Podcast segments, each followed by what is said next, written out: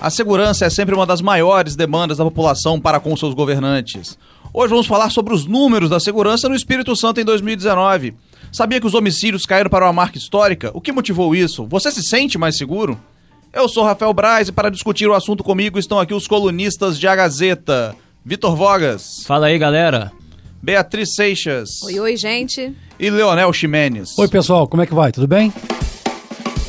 Papo de Colunista. Leonel, vamos começar por você então, que acompanha de perto o comportamento dos indicadores de segurança no Espírito Santo. O que temos para comemorar e no que é preciso estarmos atentos? Braz, é, temos boas notícias nessa área de homicídios no Espírito Santo. Em 2019, é, o Estado chegou a 978 homicídios dolosos registrados. Isso representou uma redução de 11,8% em relação a 2018. Naquele ano foram cometidos 1.109 homicídios. Portanto, de 2019, a taxa de 100 mil habitantes também caiu.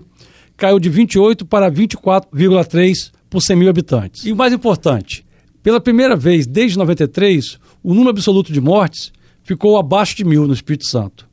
Essa é uma parte positiva e todos nós temos que comemorar, inclusive o governo. Mas, sempre tem um mas, nos dois últimos meses do ano passado, o número de homicídios aumentou, inclusive em relação a 2018 uma tendência de crescimento é, muito clara.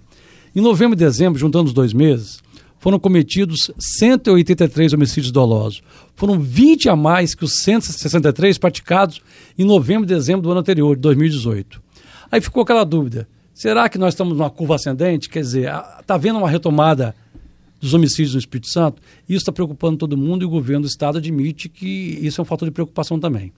E só um adendozinho: também no ano passado, de julho em diante, o número de, de, homicídios cresceu em relação aos meses anteriores. No primeiro semestre, os números vieram caindo, caindo, caindo, mas de julho em diante, eles foram aumentando, aumentando todos os meses e culminando com novembro e dezembro, que foram maiores, inclusive, que 2018. Ô, Leonel, e olha só que curioso, é, você acabou de dar os dados aí referentes ao último bimestre do ano passado, nesse recorte específico, os números mostram que há uma tendência de retomada do crescimento. Quando a gente compara os números do último bimestre de 2019 com os do último bimestre do ano anterior, 2018. Então, é preciso ficar de olho, prestar muita atenção, principalmente no fechamento do dado agora no mês de janeiro. Porque aí sim, se a gente tiver um trimestre, né, seguido, três meses seguidos, com é, números de homicídios maiores do que o trimestre é, do ano anterior, e aí a gente vai ter que contar janeiro do ano passado já, aí sim não tem como negar que há uma, uma um recrudescimento aí dessa situação. Só fazer um, uma observaçãozinha que a gente está falando, falando, falando. Homicídio doloso é aquele, eu como um ex-jurista, um jurista aposentado que virou jornalista, homicídio doloso é aquele quando há dolo, há, há, a intenção de matar, né? Existe a coisa, o culposo é quando é, a, a, morte acontece por um acidente, alguma coisa do tipo, e existe também o dolo eventual, que não vamos falar aqui hoje, quando a pessoa assume o risco, dirigir bêbado, essas coisas. O homicídio doloso que estamos falando é esse quando há a intenção de matar. Certo, e a gente está falando aqui dos números do Estado, eu queria aproveitar e, e fazer uma observação em relação à Grande Vitória. Né? A Grande Vitória, ela teve também queda nos números de homicídio. E o que é o que chama atenção nisso é que pela primeira vez o município de Cariacica passou o município da Serra né, na quantidade aí de assassinatos pasmem, né? Justamente no ano em que estava a Força Nacional no território de Cariacica, como também falamos em várias abordagens aqui do papo, e Leonel trouxe várias vezes isso. Leonel, o que, que você achou dessa reversão do número? Mas logo né? em Cariacica? Logo em Cariacica. Pois é, Bia, é uma questão muito curiosa. A Força Nacional chegou aqui, né? A Major Comandante dizia, chegou a dizer na entrevista ao nosso portal A Gazeta que ia acabar com a criminalidade em Cariacica. Mas foi exatamente o contrário. Pela primeira vez nessa série histórica, Cariacica passou a Serra em número de homicídios. A Serra foi para o segundo lugar no Espírito Santo, Vila Velha é o terceiro, Vitória é o quarto. É, e isso foi um vexame, tá? Na realidade, isso é um vexame porque o que está acontecendo? Quer dizer, será que tropa na rua, eh, numa rua principal, alguns homens fardados, fortemente armados, é isso que quer combater a criminalidade? Por quê? Porque no, na Serra há um contraponto lá se reconhece um trabalho muito efetivo, muito importante, de todos os entes que lidam com a segurança pública no, no, no, Espírito Santo, né? Passando pela Polícia Militar, pela Polícia Civil, Ministério Público, Justiça, Prefeitura. Há uma espécie de mutirão, um engajamento muito grande. Essas instituições estão trabalhando em conjunto e isso tem surtido efeitos. A Serra é uma cidade muito violenta, né? Mas pela primeira vez conseguiu reduzir, está reduzindo de uma forma sustentável e é um modelo exatamente o contrário de Cariacica. Não é tropa federal na rua que está resolvendo a criminalidade, como estão provando os números das duas cidades. Além disso, nós temos que olhar a relação custo-benefício. O custo de manutenção de uma tropa federal aqui no Espírito Santo é muito, é muito alto. Né? Você tem a logística, você tem alimentação diárias, é, hospedagem dessas pessoas. É, quer dizer, é um custo alto e não está dando resultado. Então, é preciso que nossas autoridades revejam esse planejamento. Será que é isso que está precisando? É esse tipo de policiamento? Fica essa dúvida para 2020 resolver. Voltando aos números, a gente sabe por que essa retomada do crescimento? Tem alguma explicação para isso? O que, que, que, você acha, Daniel? o, o, Braz, é, algumas hipóteses são, são levantadas. Há uma insatisfação generalizada no, no aparato de segurança do Estado. A questão salarial é uma coisa que está pegando muito forte. Há quem diga que a Polícia Militar e a Polícia Civil estão desmotivadas. Além disso, é, há que considerar que é uma defasagem muito grande no efetivo, tanto a Polícia Civil quanto a Polícia Militar. A Polícia Militar já está beirando 2 mil homens, né? 2 mil integrantes de defasagem ao longo desse, desse tempo. A Polícia Civil vive problemas sérios, inclusive de material, aparelhamento, delegacias no, no, interior que não tem delegado, não tem carro, não tem equipamento. Eu mostrei na coluna algumas vezes o Serviço Médico Legal do interior o Departamento Médico Legal em Vitória. No interior é, é em Cachoeiro, Linhares e Colatina faltando médicos legistas, está tá havendo demissões, insatisfação, e tudo isso vem colaborar, eu, eu acho, na minha opinião, está ajudando a, a gente ter um, uns números assim, nessa reta final de 2019, números ruins. E a situação, o governo está ciente disso, está tá, vai fazer concurso, mas tem que equipar as polícias, porque senão eu acho que esse problema vai continuar, infelizmente. Vale lembrar, Leonel, que você está falando do aparelhamento, mas também da insatisfação por parte né, de, de, vários profissionais da área da segurança pública. Isso foi algo é, muito forte, batido né, pela categoria ao longo de 2019 e, inclusive, é, eles reforçando que o salário do, dos soldados ele é mais baixo aqui no Espírito Santo do que em outros estados né, do, do país.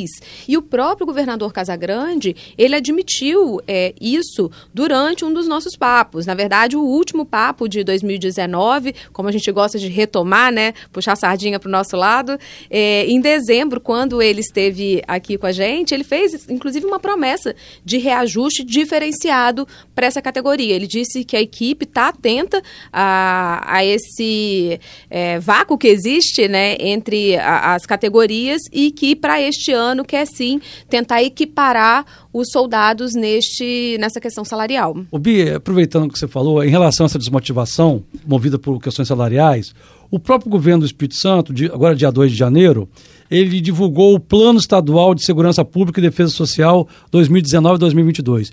É uma espécie de planejamento estratégico da área de segurança para os próximos quatro anos, né? E ele aponta é, problemas que o Estado tem, que o governo admite, né? E os principais problemas que ele apontou é a remuneração dos servidores e a desmotivação salarial do setor de segurança pública, né? O governo chama isso de fraquezas a serem superadas no ambiente interno da gestão. Quer dizer, então é um, é um assunto tão delicado que até o, o, governo, no seu planejamento estratégico, reconhece isso. E ainda sobre essa polêmica questão salarial, principalmente é, dentro das forças de segurança do Espírito Santo, essa insatisfação, sobretudo nas tropas da Polícia Militar. É, eu conversei recentemente, já no início deste ano de 2020, com o novo comandante-geral da PM, o coronel Márcio Sartório. Ele que assumiu o cargo no fim de novembro, foi até assunto de um dos nossos papos, o Papo de Colunista número 10, é, disponível inclusive para quem quiser recuperar e ouvir. Foi ao ar lá no fim é, de novembro. A gente tratou exatamente dessa mudança repentina, surpreendente no comando da PM. E aí, nessa conversa comigo, o comandante-geral, Márcio Sartório, destacou exatamente que esse reajuste salarial diferenciado, prometido e anunciado em primeira mão aqui para a gente pelo governador Casagrande seria muito importante para motivar, justamente para remotivar as tropas, aqueles homens e mulheres que estão lá é, atuando na rua, dando resultados, segundo ele, apesar da falta de efetivo, já citado aqui pelo Leonel, esses policiais que estão ali na linha de frente estão, segundo ele, se desdobrando e esse aumento diferenciado seria fundamental para dar a eles uma, é, uma motivação extra, por assim dizer. Agora, Curiosamente, o Sartório, também se reportando a essa entrevista do fim do ano passado do governador Casagrande para nós, meio que puxou a brasa para a sardinha dele e da categoria dos oficiais. A gente tem aí um trechinho da entrevista do do comandante Sartori. Vamos ver o que ele falou para mim. O governador, nessa sua entrevista, ele fala do soldado e oficiais. Ele completa a fase. Então, o salário está defasado como um todo. Todos os pós-graduação. E também nos diz o governador que agora, a partir de janeiro, já vai estar é, dando continuidade às tratativas, que realmente para fazer essa recomposição salarial, que ela é fundamental. É, o coronel fez uma interpretação, acho que um pouco diferente do que, na verdade, o governador Casagrande, pelo menos, disse na entrevista para nós. Pode ser até que o governador tenha falado isso em outras ocasiões, mas aqui no papo, é, Casagrande, ele se limitou mesmo à categoria dos soldados, né? Exatamente. Agora, curioso, Bia, Braz e, e, Leonel, que nessa mesma entrevista o Sartori mostrou uma preocupação e um cuidado muito grande em não dividir a polícia militar, em não é, é, tratar os, os membros, os homens da tropa, de maneira distinta em função da patente. Vamos ouvir o que ele disse exatamente. Todos são importantes no sistema. Né? Os oficiais são uma casta diferente. Não, não são. Os oficiais são planejadores e são executores. Até uhum. porque nós participamos, participamos de policiamento, de operações policiais e não existe uma cisão dentro da PM, não existe grupos separados. Oficiais e praça não são grupos, eles fazem parte, fazem do, parte corpo, do mesmo corpo. No entanto, que usamos o mesmo uniforme, fazemos as mesmas atividades. Um tem mais responsabilidade em comandamento, responsabilidade administrativa e operacional, e outros na execução da atividade, como qualquer grande empresa. Então, a importância do soldado e do, do coronel da polícia a mesma. Todos são importantes no sistema. É bom ressaltar que isso é o que o coronel está falando, né? O coronel Sartori está dizendo isso. Quem sabe se realmente é assim ou não são as pessoas que estão lá dentro da, da, da instituição. E vale a gente ressaltar também que a, a, a, taxa de homicídios não é a única preocupação com, com segurança no Estado, né? A gente tem um problema gigante de superlotação carcerária, que a taxa de ocupação é de 165%. Então a gente está lotadíssimo, né? E apesar disso, é, é, interessante ressaltar que o número até caiu, o que não significa que se prendeu menos, tá, gente? Porque pode ser o fluxo, entrou, saiu, gente que não tá, que foi presa, mas não está cumprindo pena em, em, em presídios. Então é, é, é o que dá o que pensar pra gente, né? Braz, para traduzir aqui para o nosso ouvinte, 165% de taxa de ocupação. Isso equivale, isso uh, significa que para cada cinco vagas existentes no sistema prisional capixaba há oito detentos. Então, uma média de cerca de oito presos ocupando o espaço inicialmente reservado ou previsto para cinco. É, Há uma eu... discrepância que é uma bomba relógio e isso não pode dar certo. Eu falei que tinha caído, até não, acabei não falando os números aqui, né? É, caiu aquela coisa, permaneceu no, no mesmo patamar ali. Em janeiro de 2019 tinham 22.864 presos, que representava essa taxa de ocupação de 165%. Em dezembro do, do ano passado, de 2019 também, o número estava em 22.744. Caiu, mas não é uma... Nossa, que queda espetacular, né? Não é nada disso. Agora, Braz e colegas, um número que aí sim, sem dúvida, caiu bastante, caiu de maneira acentuada e chama atenção, a gente precisa destacar aqui, é o de é, adolescentes em conflito com a lei, internados no nosso sistema socioeducativo estadual. Só para contextualizar, para quem não conhece, não está é, familiarizado com o termo, é, o sistema presidiário é aquele para onde são enviados os, os adultos, né? É, a justiça é, condena o criminoso, ele vai cumprir a pena dele ali num, num, num cárcere, num, num, presídio, de acordo com o estatuto da criança e do adolescente. É, crianças e adolescentes entendidas, no caso, até 18 anos de idade, se tiverem cometido alguma infração penal, é, na, no caso mais extremo, podem cumprir a medida de internação, que pode durar até três anos, numa das unidades do nosso sistema socioeducativo. E era outra bomba relógio, assim como a superlotação do sistema prisional, a do sistema socioeducativo também foi é, uma bomba aí, prestes a explodir, que o governo Casagrande assumiu no início de 2019 porque havia uma disparidade muito grande assim é, entre é, o número de vagas existentes no sistema e o número de menores internados. Havia uma superlotação. Isso é um problema histórico. Se você pega ah, lá os dados do Observatório Digital ah, da Socioeducação, lá no site do IASES, você vê que desde o início de 2014 quando se iniciou a série histórica, todo mês e todo ano o sistema fechava com um grande excedente, né? uma superlotação. E dessa vez, no fim eh, de dezembro, no fim de 2019, pela primeira vez nessa série histórica, o Estado conseguiu fechar com o número de adolescentes internados ali abaixo do número de vagas, ou seja, não superlotado. Pela primeira vez na história, eu entrevistei a secretária estadual de Direitos Humanos, a advogada Nara Borgo, que é responsável por gerir o, o IASES, o Sistema Socioeducativo, para entender isso. Que milagre foi esse? Como é que é, isso foi possível? Como o Estado conseguiu reduzir tanto o número de internados?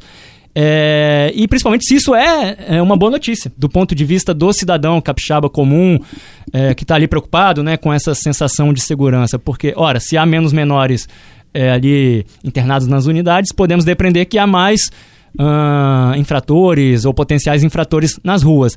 Ela disse que, na verdade, não há essa correlação, que os números oficiais não provam essa relação direta, que uh, não necessariamente isso vai acontecer, não há nada que confirme que um número menor de, de adolescentes no sistema signifique ou represente um aumento no índice de criminalidade, de crimes praticados por esses adolescentes, mais ou menos como no sistema prisional, comparou ela. Porque, como o Braz disse, a massa carcerária não aumentou no Espírito Santo de 2018 para 2019 e, no entanto, alguns índices de criminalidade, como o próprio índice de homicídios, que nós já citamos aqui, caiu. Então não há essa correlação direta e, é, basicamente, o Estado, as autoridades, principalmente do governo e da justiça, estão apreendendo menos e internando menos, apostando mais em medidas alternativas à, à internação, como, por exemplo, semi-liberdade e liberdade assistida. A segurança é uma questão que influencia nas atividades econômicas também, né?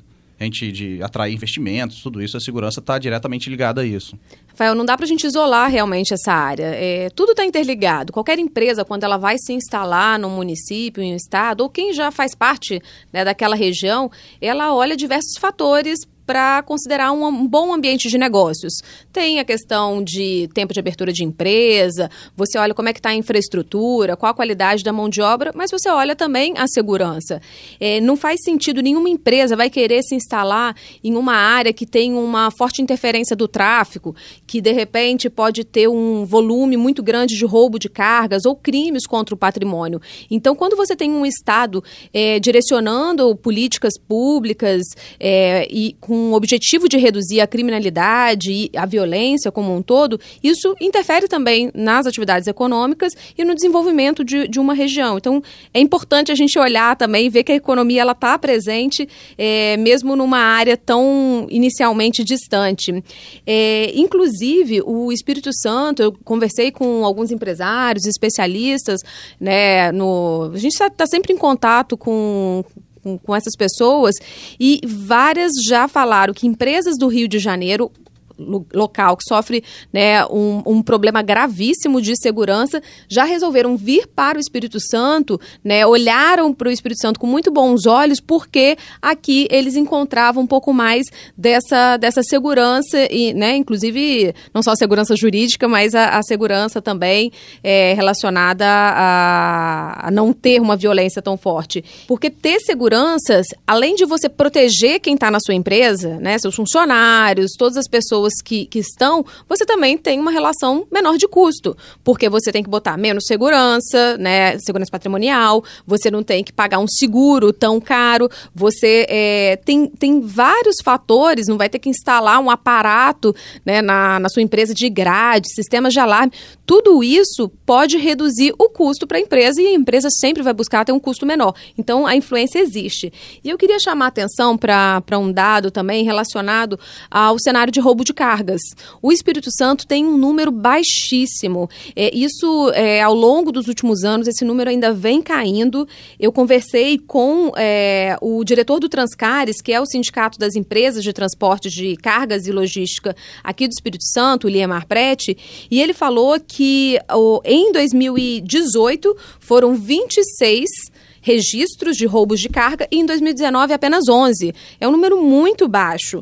É, e ele elogiou bastante até né, o trabalho que vem sendo feito nessa área pela, pelos órgãos, pelos profissionais que atuam no combate a esse tipo de crime e disse que o Espírito Santo é uma referência. Se a gente olhar e comparar com o Rio, pasmem, gente, realmente não, não tem como não dizer que nós somos uma referência. O Rio de Janeiro registrou em 2018 quase 10 mil roubos de cargas.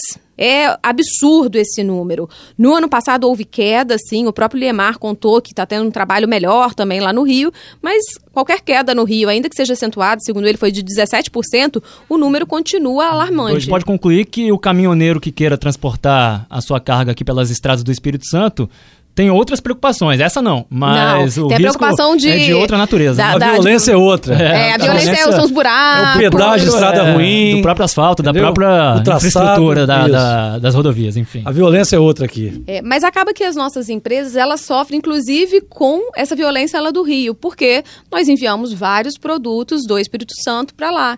E aí o que acontece, né? Como é que realmente isso tem impacto? O frete passou a ser maior para o Rio de Janeiro, porque o seguro passou a ser três vezes maior. As seguradoras de carga, elas chegam a, a cobrar três vezes mais dependendo da região para onde você vai enviar no Rio. Então, esse custo acaba tendo que ser repassado no frete.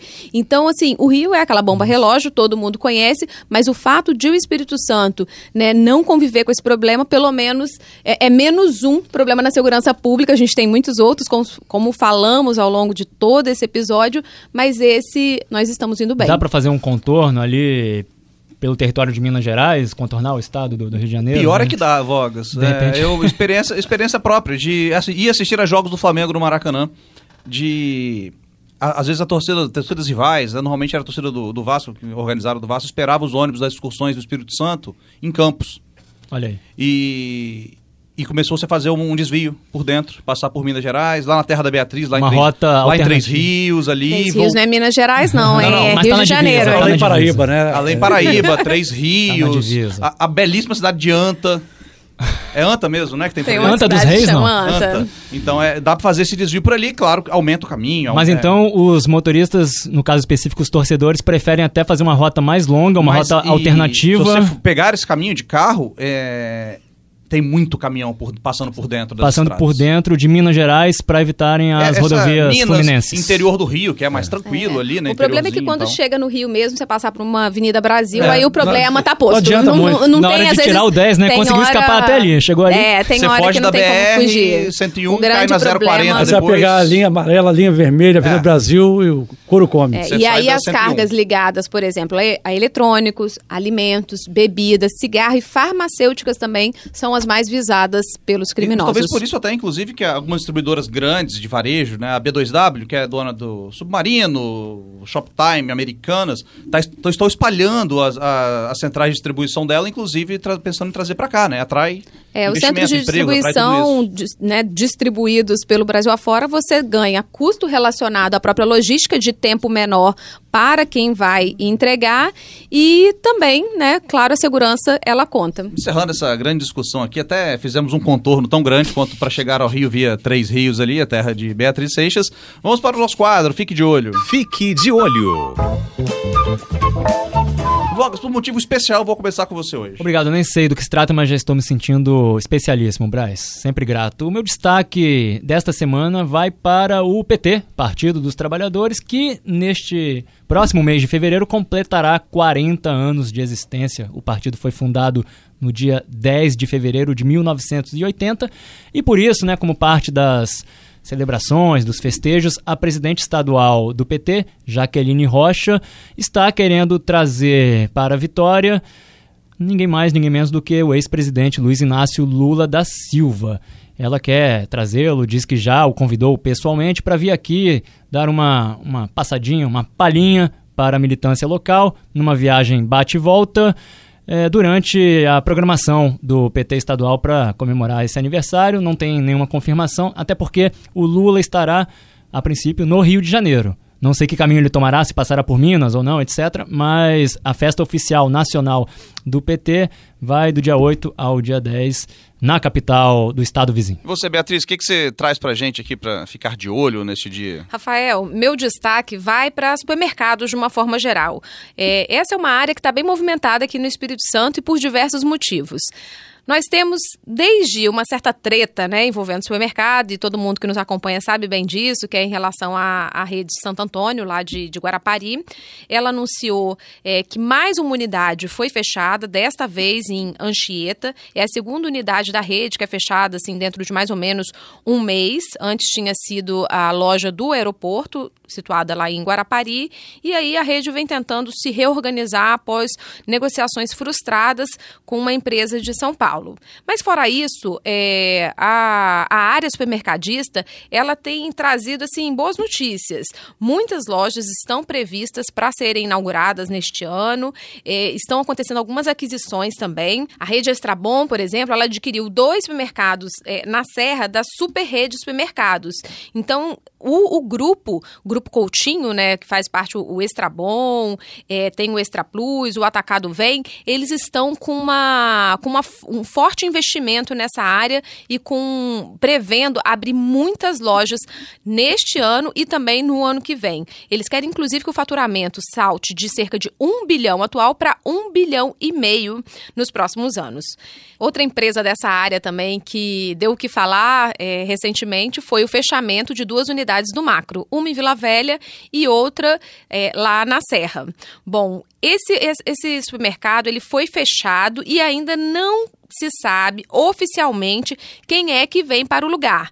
A, o sindicato do, dos comerciários já disse que é o Mineirão, mas o próprio Mineirão ainda é, não confirmou isso para a imprensa de uma forma geral e está todo mundo querendo entender se é a rede né, de, de Minas Gerais que vai passar, o Mineirão faz parte do grupo EPA, se é ela que vai passar a, a comandar o supermercado aqui do, das unidades do macro. Então, assim, tem muita movimentação nesse setor. Em 2020, a gente vai acompanhar e vai trazendo tudo fresquinho para você. E agora, finalizar, Leonel, qual que é o seu destaque aí desta semana? Meu destaque hoje é uma polêmica que está ocorrendo em Conha, muito antes dessa tragédia provocada pela chuva. É, nas redes sociais, um grupo de oposição ao prefeito estava espalhando que não ia ter carnaval este ano. Isso foi bem antes das chuvas de sexta-feira passada. Mas a prefeitura desmentiu, dizendo que ia ter sim o carnaval que estava garantido. Agora, com essa tragédia que ocorreu na cidade, a prefeitura deve anunciar na semana que vem realmente o cancelamento do carnaval, porque não há realmente clima nenhum, a cidade está destruída, houve perdas de vidas humanas, materiais, a cidade está toda enlameada, toda destruída, realmente não há como brincar carnaval num ambiente desse. Então, carnaval, se tiver, só em 2021. Já que falamos tanto de violência, que hoje tá um clima meio de guerra no mundo também, né? Assistam 1917, filmaço do Sam Mendes, vencedor do Globo de Ouro, indicado ao Oscar. E nos vemos na próxima semana com mais um Papo de Colunista. Obrigado pela companhia, valeu! Na próxima quinta-feira tem mais Papo de Colunista em agazeta.com.br e nas principais plataformas digitais. Trabalhos técnicos, Júlio Biasucci. Sonoplastia, Davidson Borges. Edição, Gabriela Martins. Editor executivo, Abdo Filho. Direção-geral, Elaine Silva.